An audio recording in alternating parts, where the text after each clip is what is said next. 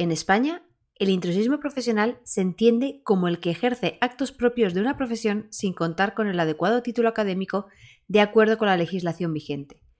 Tanto se ha sido expedido en el país como si se trata de un título extranjero reconocido en España. Entonces, ¿tenemos intrusismo profesional en veterinaria? Vamos a verlo. Bienvenidos al podcast Business Veterinario. Para triunfar con tu clínica veterinaria, vivir de ella, debes formarte, aprender de esa parte que generalmente no nos gusta a los veterinarios, esa parte que es la gestión. En el podcast Business Veterinario te ayudamos a tener una clínica rentable y clientes fidelizados. Hablaremos de marketing, ventas, recursos humanos, marca personal, liderazgo, mentalidad y lo haremos de una forma práctica, sencilla y divertida que te ayudarán a poner en práctica los puntos necesarios para conseguirlo. Soy Ana Anglada, veterinaria y empresaria, y te voy a acompañar a través de este podcast a que consigas tu éxito. ¿Me acompañas? Como hemos visto en la definición al principio, sí que existe intrusismo profesional. Pero ¿qué pasa? Que nosotros muchas veces no podemos hacer nada frente a eso. Ojo, no podemos, depende de cómo. Vamos a ver en este, en este, en este episodio cómo podemos luchar nosotros de forma particular frente al intrusismo profesional. En veterinaria sabemos y contamos con, varios casos en los que vemos que determinadas especialidades que incluso llegan a ser en algunas ocasiones diplomaturas americanas y europeas, hay eh, pues personas no veterinarias que están eh, trabajando de ello. Nosotros como, profesionales particulares muchas veces nos entra la frustración, nos entra el enfado. De hecho, en grupos de, veterinarios existe ese, ese, nervio, ese, ese enfado de cara a este tipo de, personas. Pero realmente hay varios pasos en los que nosotros podemos dar para evitar eh, de forma particular este intrusismo.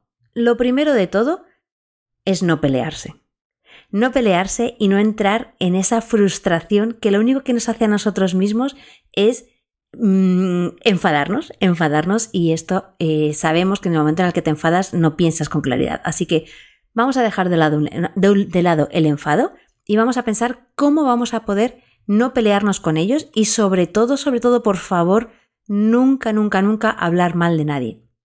¿Por qué te digo esto? Porque por mucho que en muchas ocasiones te apetezca decir es que esta persona, es que no sé qué, lo único que haces es que cuando tú estás hablando mal de alguien, al final estás hablando mal de ti.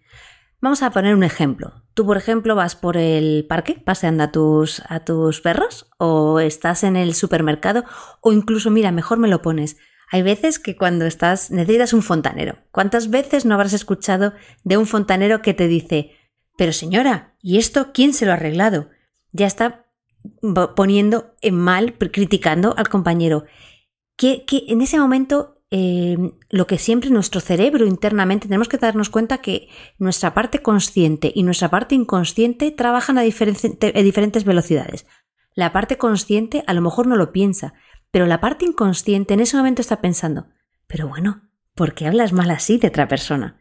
Así que eso mismo puede pensar cualquier persona a la que nosotros estemos eh, criticando delante de ellos. Es decir, nosotros en consulta muchas veces nos pueden llegar personas, eh, propietarios, tutores, cuidadores de, mascotas, en el que nos comenten que una persona que sin titulación va a hacer determinado tratamiento.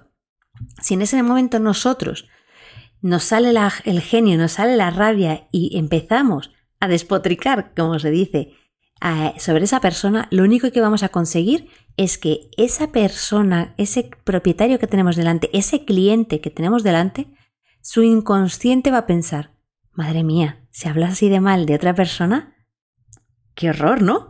Es lo primero que piensan. Así que, primer punto de todos, no vamos a pelearnos, no vamos a hablar mal de nadie y no vamos a combatir.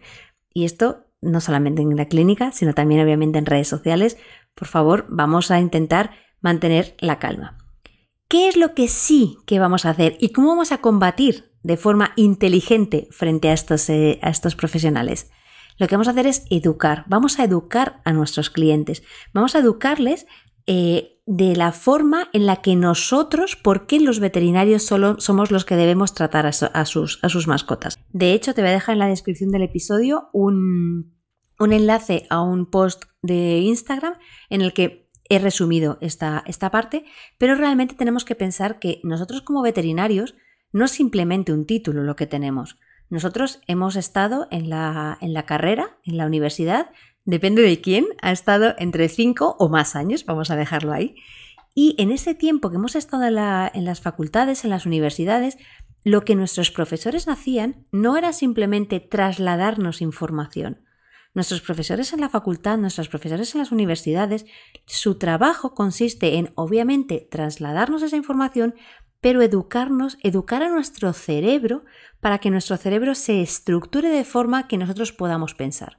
Una de las cosas que yo siempre he dicho es que nosotros salimos de la facultad sabiendo dónde buscar las cosas. ¿Por qué?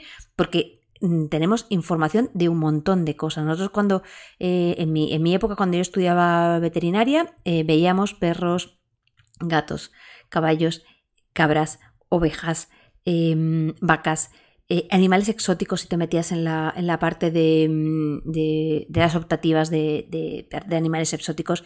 ¿Qué pasa? Que salías con una cantidad de información y solamente se estoy hablando de medicina, porque luego también hablábamos que si de higiene, que si de, de tecnología de los alimentos, hablábamos de un montón de cosas. Yo, sinceramente, y con muchos compañeros con los que he hablado, cuando salimos de la facultad, tenemos un batiburrillo de cosas en la cabeza que es muy complicado que nos acordemos de todo.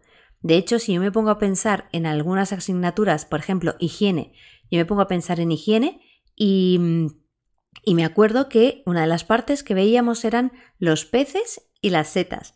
Poco más me acuerdo de esa asignatura, pero yo sé que si en algún momento tengo que, por lo que sea, cambio de rama de la profesión o por lo que sea, necesito buscar algo de información, sé dónde voy a ir a buscarla. ¿Con qué quiere decir con esto? Que al final en la facultad lo que hacemos es lo que nos hacen nuestros profesores lo que nos hacen eh, los, los, tutores que tenemos en las, en las, facultades y en las escuelas eh, universitarias, lo que nos hacen es estructurarnos el cerebro para saber dónde buscar y saber que nosotros dentro de nuestro cerebro tenemos esa información. Porque sí, nuestro cerebro almacena muchísima información que nosotros no somos conscientes. Y eso tienes que darte cuenta. Así que nosotros como veterinarios no solamente tenemos toda la formación, sino que tenemos una estructura mental completamente diferente a una persona que no ha estudiado la, carrera y que no, ha, que no ha sido educada y no ha sido entrenada para pensar así. Obviamente todo está en los libros. Obviamente a día de hoy absolutamente todo está en Internet. Pero de ahí a tener la estructura mental para poder organizar todo como si fuera un Tetris y poder llegar a un diagnóstico y poder llegar después de ese diagnóstico al tratamiento correcto, es un gran paso. Las guidelines, todos sabemos que están en Internet, ya, sea de la Basaba, ya sea, por ejemplo, la, la Leishmania, eh, la Leishbet, cualquiera de ellas están en Internet. ¿Qué pasa? Que nosotros con nuestro entrenamiento y nosotros con nuestra, nuestra estructura mental somos capaces de sacarle el jugo a esas guidelines. No simplemente es seguir pasos, no solamente tenemos que seguir A, B, C sin pensar en que eh, en este momento estamos viendo esto, pero pensamos siempre nosotros cuatro o cinco pasos más allá. ¿Por qué digo esto? Porque al final nosotros cuando por ejemplo nos, enfrentamos a una leishmania y vemos la analítica de leishmania, sabemos qué posibilidades tenemos de que vaya a pasar esto o de que vaya a pasar esto otro. Hablo de la leishmania como puedo hablar de cualquier problema nutricional, como puedo hablar de cualquier patología digestiva, como puedo hablar de cualquier patología articular o traumatológica que pueda haber un profesional de, de trauma. Entonces, Basémonos en esto, basémonos en que nuestra forma de pensar va más allá que la foto del momento. Nosotros vamos tres pasos por delante porque así nos lo han enseñado, porque así hemos estudiado y ya no solamente hemos estudiado, sino con nuestra experiencia hemos mejorado. Así que importante en este punto, educar a nuestros clientes precisamente en esto, en que nosotros tenemos una estructura mental que va más allá de la foto en el momento. Y me dirás, pero Ana, hay cosas que no se necesita ser veterinario para hacerlas. Digo, bueno, vale. Cuando hay un animal sano, hay algunas cosas que sí, que efectivamente puede hacer una persona que no sea veterinaria. El problema es cuando entran las patologías por medio. Cuando entran las patologías por medio, ahí sí que tiene que haber un veterinario. ¿Por qué? porque volvemos a lo mismo. Nosotros pensamos más allá, vamos siempre un paso más allá, porque hay cosas que pueden pasar durante alguna patología que una persona que no sea veterinaria no tiene por qué saberlo. Así que sí, hay cosas que en un animal sano una persona no veterinaria puede hacer, pero cuando la patología entra por medio, lo siento mucho, ahí solamente puede tratar un veterinario. Y por último, si no queda más remedio, habla con tu colegio de veterinarios, habla con ellos y pregúntale, mira, me está pasando esto con este, eh, con este profesional en particular, ¿qué se puede hacer? ¿Qué no se puede hacer? Ellos son los que tienen al final la última palabra, pero esto es al final lo último que tenemos que hacer, nuestro deber, y de hecho es que es nuestro deber como profesionales, como veterinarios, es educar a nuestros clientes.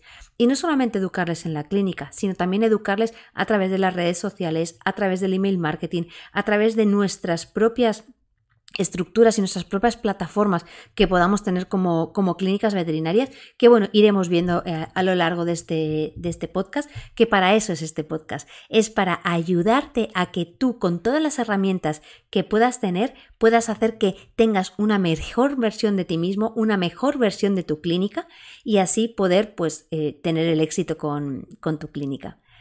Así que recuerda, tres pasos. Primero de todo, no nos vamos a pelear y no vamos a criticar a nadie. Segundo paso, vamos a educar, vamos a educar a nuestros clientes, vamos a educar en por qué nosotros somos importantes y por qué los veterinarios somos los que tenemos que tratar a las mascotas. Y tercero, si no tienes más remedio, habla con tu colegio de veterinarios para ver qué más se puede hacer.